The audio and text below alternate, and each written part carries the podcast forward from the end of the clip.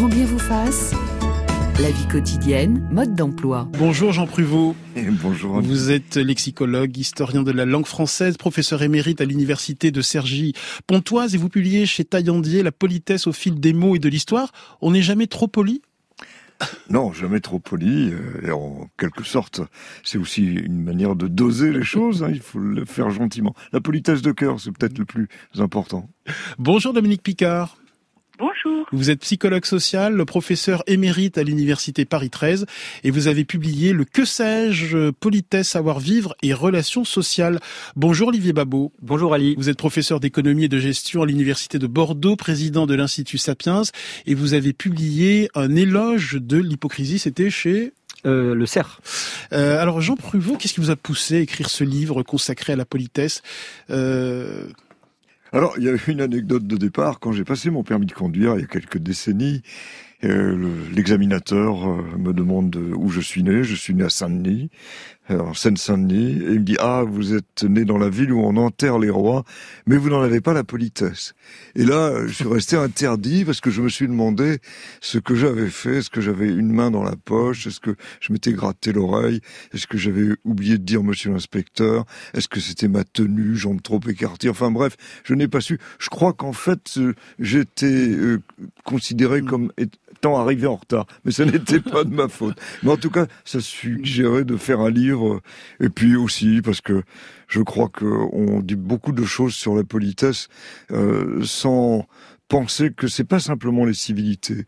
Euh, c'est très souvent qu'un quand un bus, quelqu'un euh, le chauffeur s'arrête euh, pour me laisser entrer parce que je suis arrivé très en retard. Eh bien, je suis très heureux dans ce cas-là de cette forme de politesse.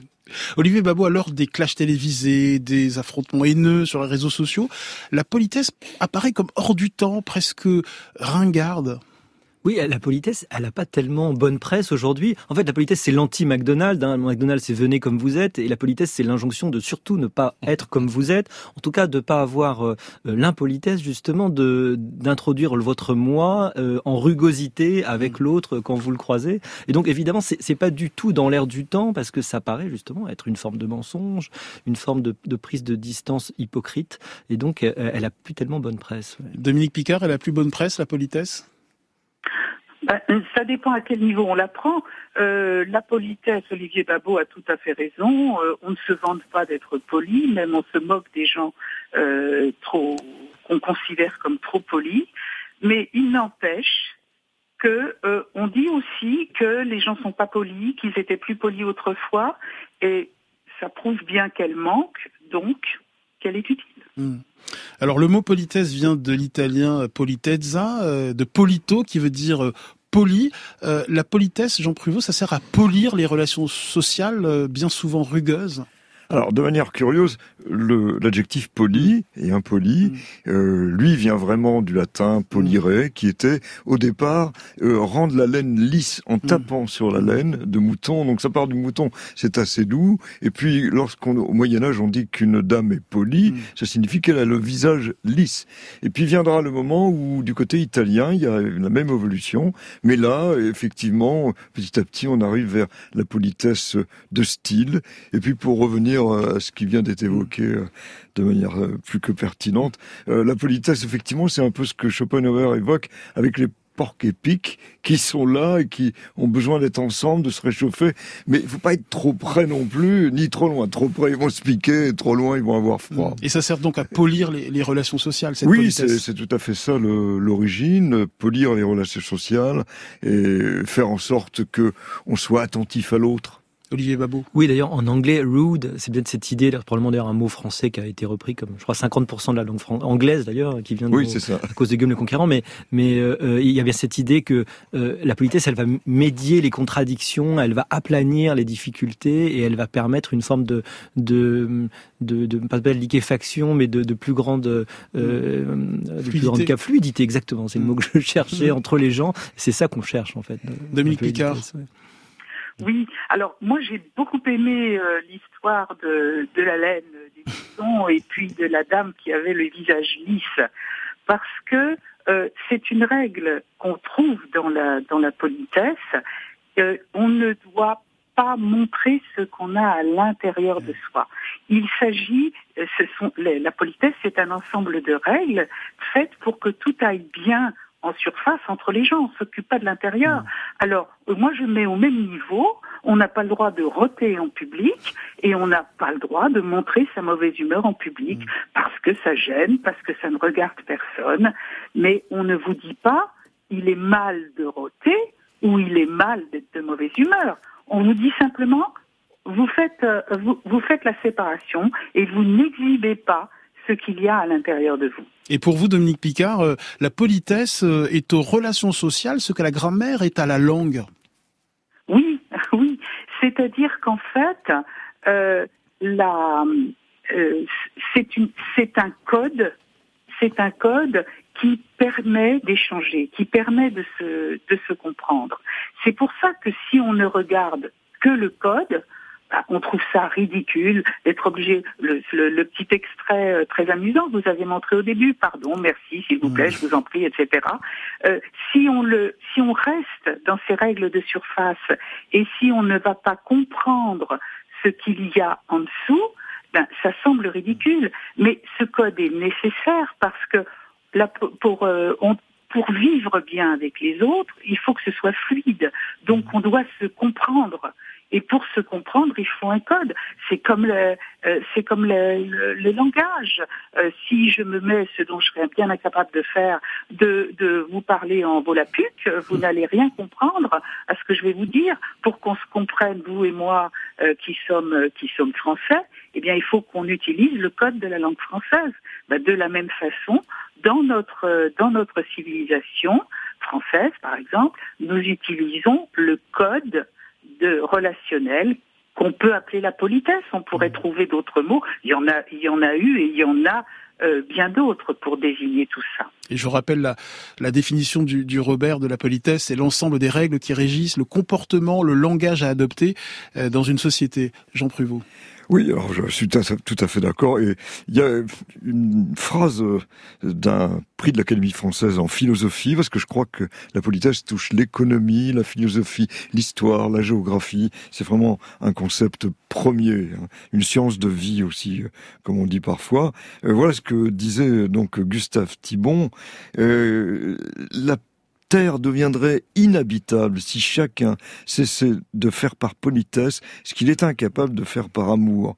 Mais inversement, le monde serait presque parfait si chacun arrivait à faire par amour ce qu'il fait par politesse. Et je trouve qu'effectivement, la politesse, c'est un effort de toute une vie. Bon, euh, euh, de la même manière que l'orthographe, euh, la grammaire, il faut pas conspuer ceux qui ne sont pas polis ou ceux qui font des fautes d'orthographe. faut nous aider tous l'être davantage. Olivier Babou. Peut-être que la, politesse est le ciment de la société comme l'amour est le ciment de la famille en quelque sorte. Mais ce qui est intéressant, c'est que la politesse semble séparée puisque elle fait qu'on va pas exactement, euh, enfin qu'on va dissimuler en quelque sorte, alors que en réalité c'est un, un, prodigieux euh, instrument de, de, de, mise en relation. C'est un peu l'équivalent ou le complément de ce qu'on appelle les, les small talk, hein, enfin les, les, petites comment, comment dire en français d'ailleurs, conversation, la petite conversation, le petit truc. Voilà, comme vous échangez avec le boulanger, vous dites ah comment ça va, le temps, etc. Et ben le complément c'est la politesse puisque c'est celle justement qui va vous vous mettre en, relation. Vous savez, quand on lève la main droite, euh, d'ailleurs, je suis gaucher, mais quand on lève la main droite, c'était pour dire regardez, je ne suis pas armé. c'était une façon de montrer qu'on venait sans hostilité. La politesse, elle est ce signe permanent qu'on n'est pas hostile vis-à-vis des gens, et ça, c'est évidemment, ça crée la, le bien-être social, en fait. Oui, oui, alors je suis tout à fait d'accord. D'autant plus que si vous voulez, euh, cette fameuse poignée de main, au départ, c'est les chevaliers qui montrent qu'ils n'ont pas d'armes dans la main. Alors je dirais qu'il y a la politesse consciente et inconsciente. La politesse consciente, euh, bon, c'est celle qui consiste à mettre en place évidemment le, meilleur être de celui qui est en face de vous. Euh, mais la politesse inconsciente, c'est le temps de regard interoculaire. C'est combien de temps va durer la poignée de main? À quelle distance je me mets? Et ça, d'un pays à l'autre, c'est très différent. Du coup, ça s'apprend. Alors je m'adresse à la psychologue sociale éminente que vous êtes, Dominique Picard. À quoi ressemblerait un monde sans politesse? Oh là là, ça serait abominable si chacun, si chacun était complètement euh, spontané, bah, imaginez que mon, mon, mon café était brûlant ce matin et, et qui et, qu'en plus euh, il fasse froid et il pleuve. Vous me dites gentiment bonjour et je vous réponds ah non ne me parlez pas hein, laissez-moi tranquille. Non mais c'est insupportable. Donc on n'a pas à imposer aux autres sa mauvaise humeur, mais on n'a pas non plus à leur imposer notre notre trop plein d'amour. Mmh. Euh, euh, nous sommes actuellement à la radio. Euh, ça vous gênerait beaucoup si je vous si je disais publiquement à quel point je vous aime. Donc, Et on serait jaloux. Oui, faut pas... Et Dominique Picard, pourquoi au fond est-on si heurté par un manque de politesse? Si par exemple on ne répond pas à mon bonjour ou, ou à mon merci Pourquoi ça fait si mal? Ah, ben ça fait si mal parce qu'on euh, parce qu'on ne se sent pas reconnu, on ne se sent pas mmh. regardé. Respecté. Euh, quand on dit, quand on dit bonjour à quelqu'un, c'est pas pour lui souhaiter une bonne journée, c'est simplement pour lui signifier que on le reconnaît, qu'il existe à nos yeux. Si on ne lui dit pas bonjour ou si on ne répond pas à son bonjour, bah, c'est une façon de lui signifier qu'il n'existe pas pour nous. Je vais prendre une analogie. Euh, vous savez, on a tous vécu ça. Euh, quelqu'un qui vous regarde et qui vous donne l'impression de passer à travers vous, euh, qui, eh bien, on se sent, ça fait une impression très bizarre. Hmm. Quelqu'un qui n'utilise pas les codes habituels de politesse, euh, ça fait la même impression. Si, si je bouscule quelqu'un dans le métro et que je lui dis pas excusez-moi, même si je lui ai pas fait mal, même si c'est pas mm. grave, ben, il va, il va avoir l'impression que je ne lui, je ne le considère pas mieux que le papier gras sur lequel j'aurais pu euh, marcher mm. par terre. Ne pas être poli. Dominique Picard, pardonnez-moi de vous interrompre. Ne pas être poli, c'est une forme de violence symbolique. C'est faire perdre la face à l'autre. On peut le dire, euh, on peut le dire comme ça. C'est une, c'est une violence symbolique qui, bien sûr, qui lui fait perdre la face, mais qui va beaucoup plus loin, qui le nie, du verbe nier, qui le nie en tant qu'être humain. Et ça, c'est insupportable. Alors pourquoi c'est insupportable? On ne va pas ouvrir ce genre de piste, mais on peut le dire en passant. On a besoin d'être reconnu par les autres pour se sentir exister. Mais euh, si on développe, ça fait l'objet d'une autre émission. Olivier Babot. Euh, c'est intéressant parce que quand on parle de perdre la face, par exemple, on pense euh, rapidement à des cultures asiatiques où, c'est extrêmement important. Et justement, il y a ce livre de François Julien, le, sinologue, euh, qui s'appelle Le détour et l'accès, et qui montre justement qu'il y, a deux façons de penser très différentes et que la façon de penser autour du dialogue grec et l'opposition des, des, sens et l'opposition des arguments, qui est effectivement dialectiquement extrêmement intéressant souvent, mais qui aussi provoque des oppositions, alors que la pensée chinoise, elle est beaucoup plus par allusion et par accord autour justement de ce qui n'est pas dit parce qu'on va utiliser un code commun. Et ça, c'est très intéressant de voir justement que ça fonde probablement la place fondamentale de la politesse, bah, aussi au Japon d'ailleurs, hein, par exemple. Jean Prévost. Oui, alors c'est très vrai que dès qu'on quitte l'Europe et qu'on passe en Asie, on a un autre type de politesse. Un Chinois ou un Japonais ne vous dira jamais non. C'est impossible. Euh, il rira. Il faudra interpréter prêter ce rire, politesse, refus, etc. Bon, on sait aussi que en Chine, parfois ça nous fait sourire. Euh, il est de bon ton de montrer euh, une sorte de valorisation de son invité en, méprisant sa misérable épouse ou son misérable fils, son vermisseau de fils. Bon, tout ça faisait sourire au 19e. Bon, maintenant, évidemment, c'est un petit peu passé de mode, mais ça a quelque chose de charmant. Le fond est le même, c'est surtout valoriser celui qui est en face et peut-être s'oublier. Question de Marie-Laure Sunshine de Femme Actuelle. Oui, concernant finalement ce que j'appellerais les traits de caractère. Autrement dit, sommes-nous tous égaux face à la politesse presque innée? Une personne timide, une personne humble aura cette spontanéité de la politesse. Elle va laisser parler l'autre, ne pas lui couper la parole, avoir ce temps dont vous parliez, on y reviendra sans doute tout à l'heure, euh, ce temps d'écoute aussi. Mhm. C'est facile pour certains, beaucoup plus compliqué pour d'autres. Oui, alors je dirais que c'est comme pour l'orthographe. Euh, il s'agit à celui qui a le plus de facilité d'aider celui qui en a le moins. Hein, et, d'une certaine façon, il suffit parfois d'un sourire, il suffit parfois d'un geste pour euh, que le timide puisse un peu s'exprimer. Et puis il y a ce qui s'exprime par les yeux, par la manière d'être. On voit bien que, euh, par exemple, au XVIIe, on opposait euh, la ville et la campagne. Il y avait le rat des villes, le rat des campagnes. évidemment, à la campagne, on était supposé être peu poli. Et Alain, le philosophe, dit encore que euh, un provincial, alors ça c'est quelque chose qui pour nous maintenant est insupportable, euh, n'oublie jamais la ville où il est devenu poli. Bon, vous voyez où on en était. donc, euh, donc là, il y a, y a, vraiment une, une politesse de la manière d'être, du geste qu'on trouve chez les paysans, qui n'ont pas forcément les mots pour le dire. Et parfois, entre le noble et le paysan, où il y a un discours évidemment qui est acquis depuis plusieurs générations, et un paysan qui a son autre forme de politesse, parfois il y a la compréhension quand même. Si le cœur y est, dans le fond, bon, la politesse y gagne.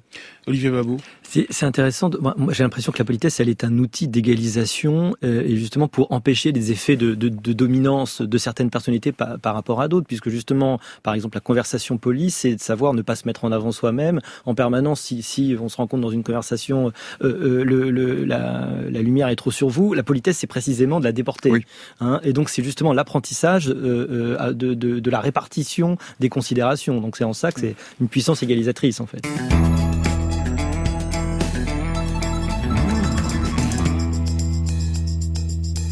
Maintenant, on s'intéresse aux bienfaits de la politesse. Et vous, trouvez-vous que l'on vit dans une époque de moins en moins polie ou est-ce pour vous un poncif?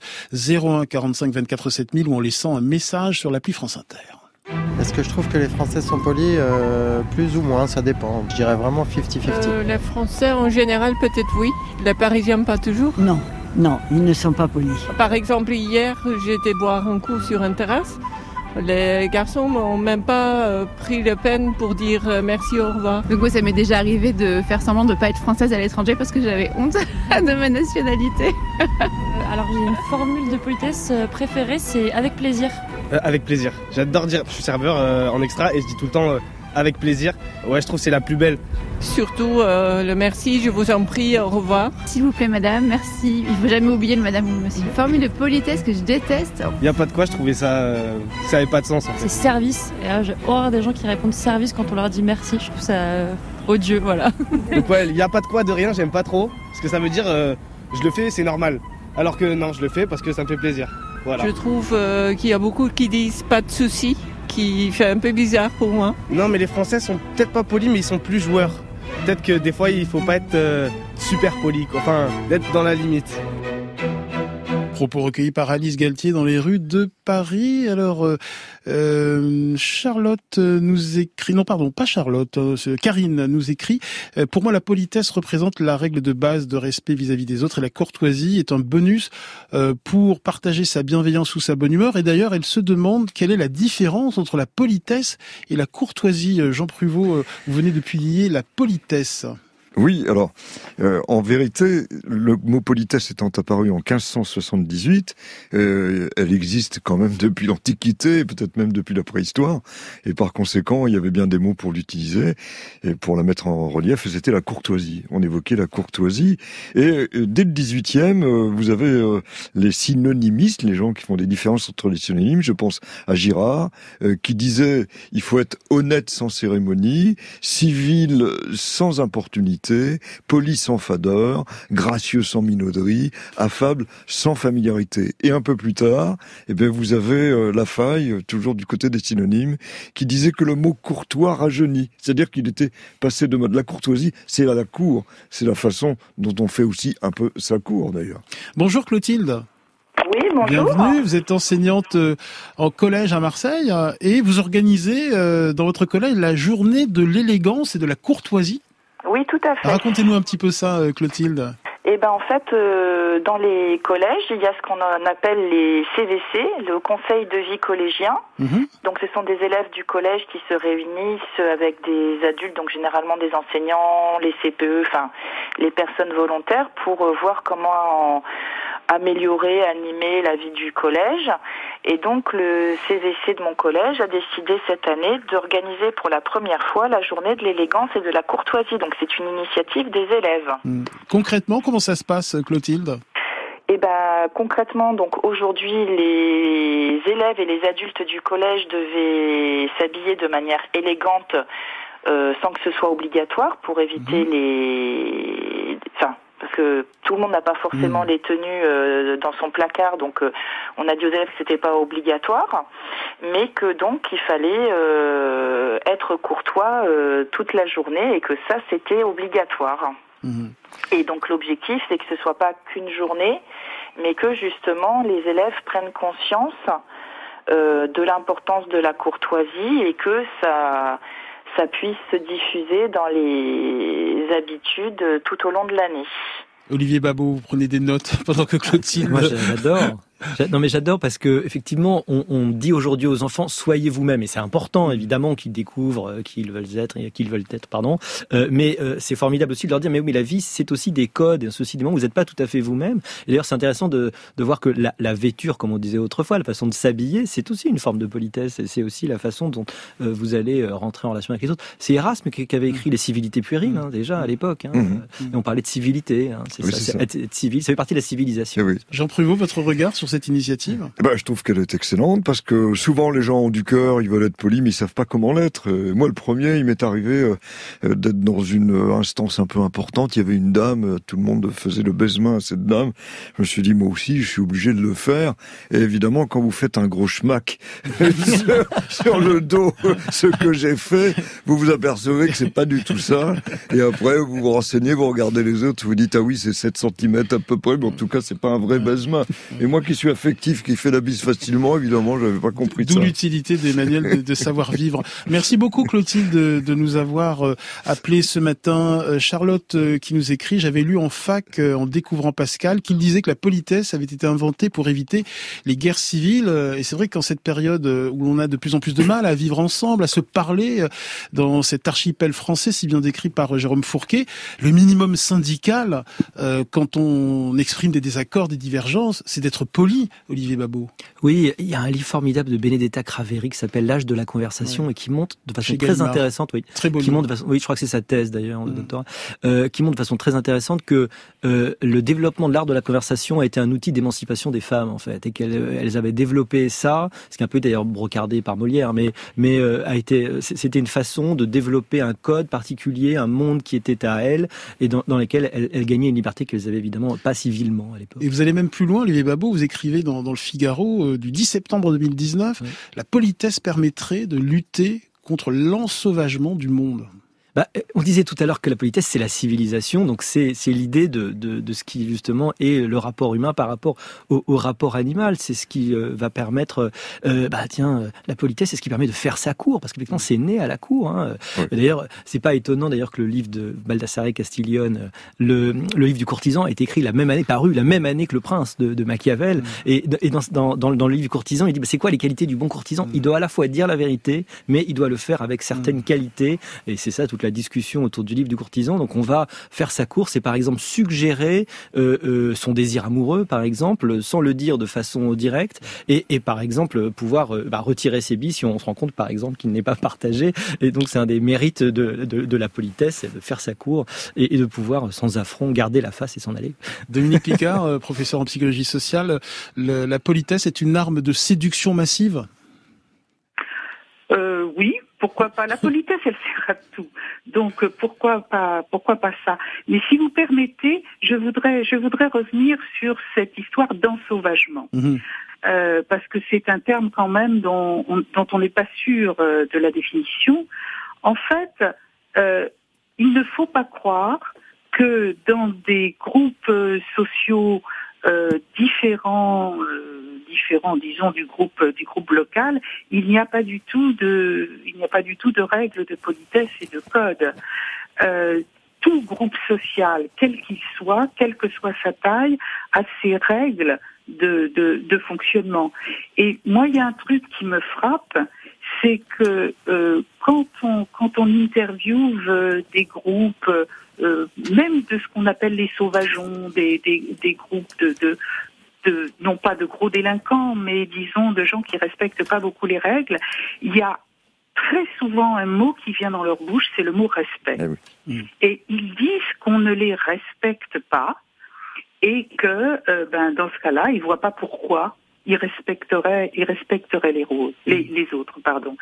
Et il me semble, moi, que depuis un certain temps, le mot respect est quasiment devenu euh, un, des, sy- un des nombreux synonymes possibles de politesse. C'est-à-dire être regardé comme, euh, comme quelqu'un qui doit, euh, dont l'existence euh, compte. Donc, même dans ces, dans ces groupes-là, il y a des règles qu'on n'appelle pas de politesse, mais par exemple des règles de respect. On ne doit pas regarder, fixer quelqu'un. Euh, on ne doit pas l'ignorer. Alors, on lui dit pas forcément bonjour, mais, mais on ne passe pas à côté de lui sans le regarder. Il y a aussi des règles de, des règles de ce côté-là. Donc, euh, ça existe aujourd'hui et toujours, j'ajoute juste ça, ce qu'on remarque, euh, tous les intervenants dans votre émission remarquent qu'il y a toujours eu plusieurs mots à la fois pour définir la politesse.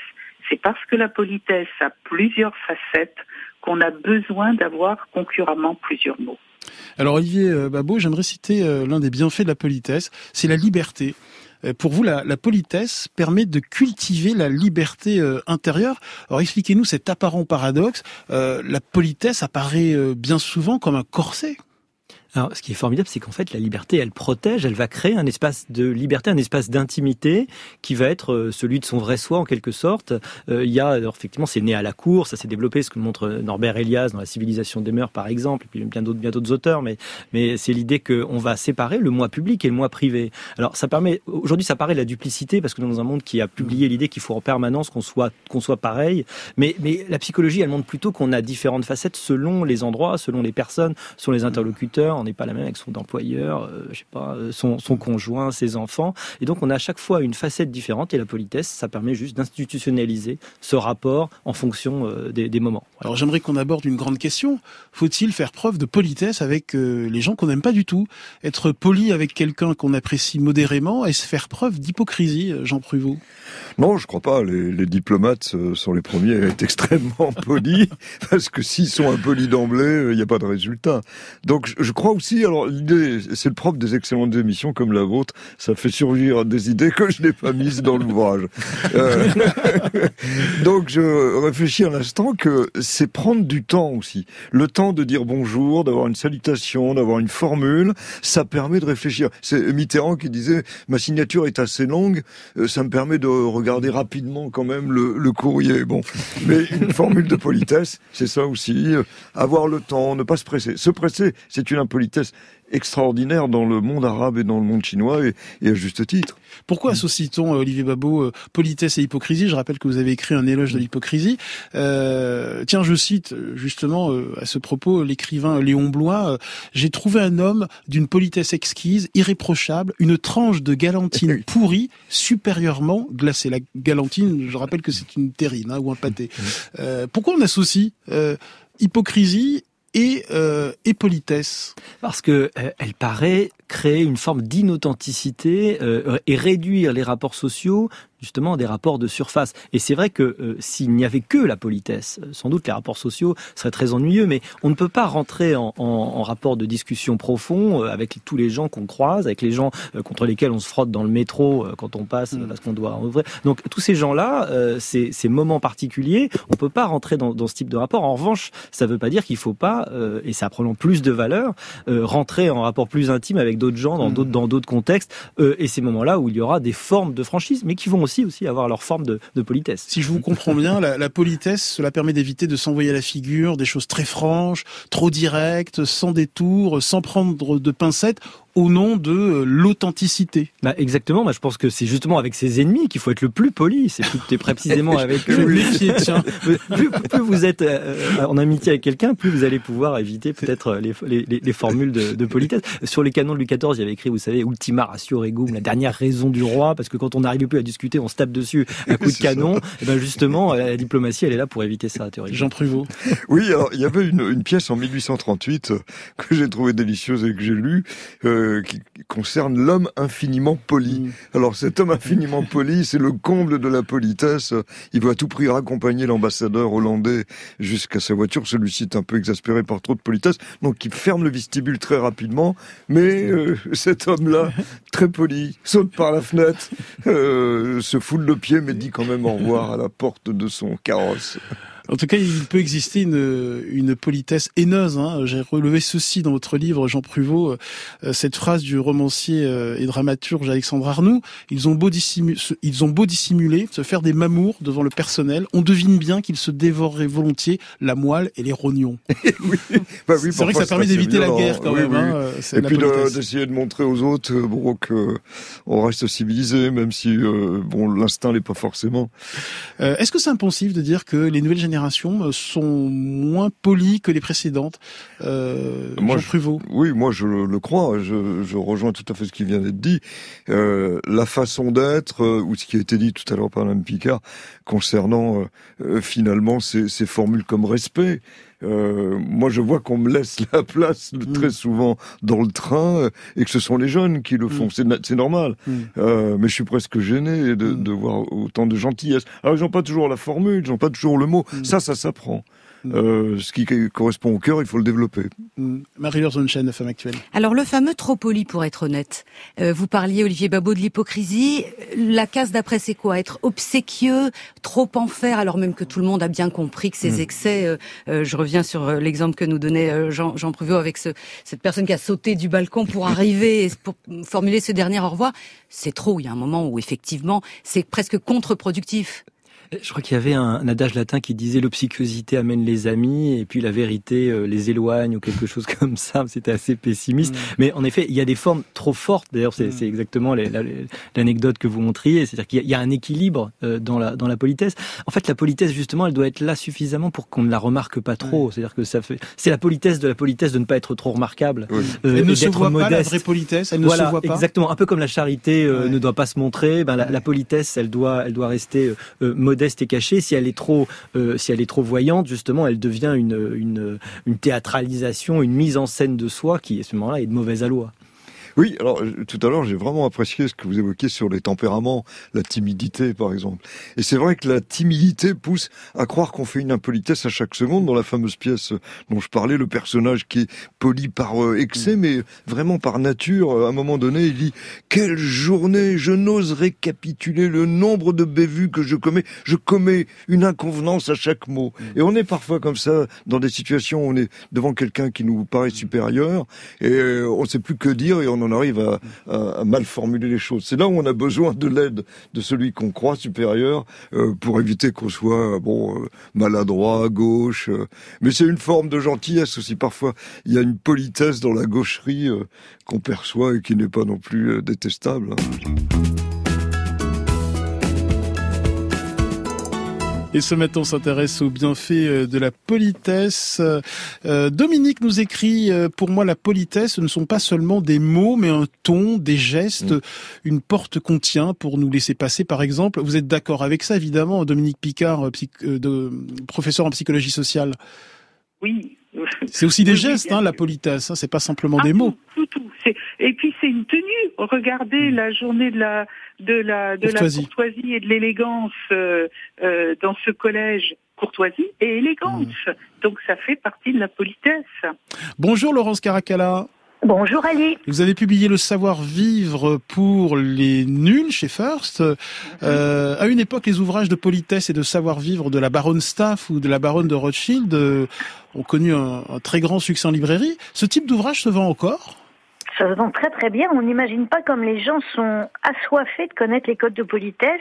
Alors évidemment, la baronne Stapp, c'était à la fin du 19e siècle et c'était et aussi la baronne de Rothschild dans les années 80, c'était un peu destiné euh, à la haute société où en tous les cas euh, les gens étaient assoiffés de connaître euh, comment ça se passait dans la haute société. Aujourd'hui, en tous les cas, en ce qui me concerne, et je pense que je ne suis pas la seule, ce sont plutôt des, des livres de savoir-vivre hmm. du quotidien, c'est-à-dire euh, dans le métro, dans la rue, euh, euh, chez son boulanger. C'est ça qui aussi intéresse les gens, parce que non seulement ça les intéresse pour leur vie de tous les jours, mais aussi dans leur vie professionnelle. Il faut savoir se comporter, bien se comporter. Hmm. Alors, vous proposez un petit test. Pendant une journée, soyez souriant, délicat, avenant, et on vous trouvera irrésistible. Écoutez, au fond, on a tous envie d'être aimés, je crois. Mm. Et euh, ça fait partie aussi euh, de la politesse. C'est-à-dire qu'en fait, euh, je m'étais amusée à, à, dire ça de manière un peu pour, pour, pour rigoler. Mais en réalité, si vous demandez à quelqu'un de d'être très très gracieux pendant une journée, il va voir que sa journée va mm. être totalement transformée. Mm. Il aura le monde à ses pieds. J'espère pour eux. Eric Libio, hein, vous notez. Hein. Bon. Quelles sont pour vous, Laurence Caracalla, les, les, cinq ou six règles fondamentales du savoir-vivre et de la politesse qui nous serviront en toutes circonstances? Alors, Évidemment, d'abord, il y a le merci, le mmh. remerciement. Euh, et remercier tout le monde, surtout pas en fonction de, du rang social euh, euh, qui est en face de vous, parce que là, c'est vraiment le comble de la grossièreté, à mon Mm. avis. Mais euh, remercier évidemment. Avec on- cœur, avec cœur. avec cœur, c'est-à-dire que si euh, le serveur vous apporte gentiment un café, évidemment on le remercie, ce qui n'est pas toujours le cas. Regardez un peu autour de vous dans les cafés, parfois on, on néglige euh, le remerciement euh, euh, au pour, pour les serveurs, mais évidemment euh, ça devrait être un automatisme ce remerciement-là. On apprend ça aux enfants depuis qu'ils sont tout petits, j'espère en tout cas. Mm. Et le sourire doit être euh, automatique, aussi automatique qu'un Oui. merci également. hein. Le Sourire. c'est- une vitrine, c'est votre vitrine. Vous pouvez être le plus courtois possible, connaître les règles du savoir du savoir vivre par cœur. Si vous souriez pas, ça ne sert strictement à rien. Euh, il faut euh, savoir sourire, il faut euh, être être être comment quel est le terme Chaleureux Être chaleureux. Euh, si les gens vous accueillent dans les règles et qu'ils font la tête, ça ne, je vois pas l'intérêt, ça ne sert absolument à rien. Mm. Et puis savoir s'excuser également. Alors s'excuser, c'est un vaste sujet parce que hum, il y a beaucoup de gens pour qui c'est absolument impossible Mm. de, de, de s'excuser, s'avouer, avouer qu'on a eu tort. euh, ils n'y arrivent pas. Mm. Parce que s'excuser, c'est être humble, et les orgueilleux, ils ont beaucoup de mal avec ça. Mm. Euh, mais une fois qu'on qu'on a compris que s'excuser, ça pouvait être aussi un énorme soulagement, euh, que se tromper, ça peut arriver à tout le monde. Euh, je trouve que c'est un, un très grand pas et c'est aussi une histoire de maturité. Je crois qu'en en vieillissant, on y arrive beaucoup plus facilement. Tiens, Laurence Caracalla, quelles sont pour vous les règles du savoir-vivre euh, et de politesse dans les transports en commun? La règle fondamentale Parce qu'il y en a plein des règles. Mm. Euh, le problème de, de- des endroits clos, comme le métro par exemple, c'est que euh, il faut respecter les gens autour de soi. Et ça, les gens l'oublient complètement. C'est-à-dire que par exemple, ils sont au téléphone, ils euh, conversent euh, avec quelqu'un. Pire, hein, ils mettent le haut-parleur, donc on assiste à une conversation euh, euh, aller et retour, j'allais dire, sur des choses qui nous intéressent absolument pas, alors que nous, on est en train d'écrire un, un roman, ah, en train de pas d'écrire, de lire un roman et d'avoir très envie euh, d'être concentré sur euh, sur ce qu'on fait. Il y a évidemment ça. Évidemment, je vais pas vous dire de laisser la place euh, aux personnes les plus âgées, même euh, et surtout ne pas faire comme si on l'avait pas vu. hein. On connaît tous euh, euh, cette astuce par cœur.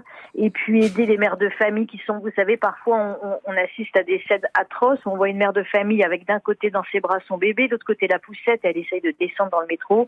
Là, il faut quand même se précipiter. Et puis aussi tous ces gens qui s'adossent à la barre centrale, vous savez, du métro, et qui nous empêchent de nous de nous y accrocher. Et c'est comme ça qu'on qu'on peut se casser la figure. Enfin, il y en a des multitudes. Il y a le strapontin, on se lève brutalement, on le fait claquer. Euh, tout le monde se retourne. S'il y a un cardiaque dans le dans la rame, ça peut être dangereux. Euh, Qu'est-ce qu'il y a aussi euh, Oui, ne pas pousser les gens quand la rame est bondée. Attendez le, le suivant parce que c'est c'est l'enfer. Et pareil, ne- ne- ne- n'attendez pas le dernier moment pour en sortir. Vous allez écraser à peu près tous les pieds qui sont euh, autour de vous. Vous voyez, il y a beaucoup de choses comme ça. Et- hein. et Je crois qu'on peut écrire un livre entier sur le savoir-vivre dans les. on, on peut lire le vôtre en tout cas, Laurence Caracalla. On peut lire le mien, oui, une, de- une dernière euh, règle peut-être euh, lorsque l'on converse justement, euh, quelles sont la- les règles fondamentales? Je cite d'ailleurs Jules Renard que j'ai repéré dans votre livre, Jean Pruvot. la conversation est un jeu de sécateur où chacun taille la voix du voisin aussitôt qu'elle pousse. Une règle quand on converse Alors entre déjà, amis. avant, la conver- avant la conversation, pour moi, une règle très importante, c'est que lorsqu'on arrive dans un groupe et qu'on est accompagné par quelqu'un qui ne connaît personne, c'est présenter cette personne à vrai. tout le groupe, l'introduire, euh, donner son nom, dire même deux, trois choses sur elle pour engager justement cette conversation dont vous parlez. Et puis surtout, quand on parle aux gens, on les regarde droit dans les yeux et on regarde pas ses chaussures ni euh, derrière leur épaule. Et on sourit, on sourit, on sourit. euh, Laure- euh, Dominique Picard, c'est vous qui avez le mot de la fin, vous avez 30 secondes. D'accord. vous avez le mot de conclusion, ma chère Dominique Picard. Bon, eh bien, euh, les règles de, de politesse sont multiples, comme on vient de le voir, mais elles reposent sur des principes, et ces principes eux-mêmes peuvent être regroupés en quatre catégories euh, qu'on peut appeler les quatre piliers de la politesse, qui sont la sociabilité, privilégier toujours le confort des groupes à son confort personnel, l'équilibre qui fait que tout le monde doit à la fois donner et recevoir, le respect d'autrui, qu'autrui se sente bien et reconnu, et le respect de soi, se présenter devant les autres comme une Hmm. personne respectable, c'est aussi une façon de les honorer. Ça va, 30 secondes? Bah, c'est très très bien, ma chère Dominique Picard. Je vous remercie. Merci également euh, Olivier Babou d'être venu. Merci Laurence Caracalla. Le savoir-vivre pour les nuls, c'est chez First. Et je recommande vraiment euh, votre livre, Jean Pruvot, La politesse. C'est publié chez Taillandier. Et merci au Tic et Tac euh, du mardi, Marie-Laure Sunshine et Eric Livio. Grand bien vous fasse est un podcast France Inter.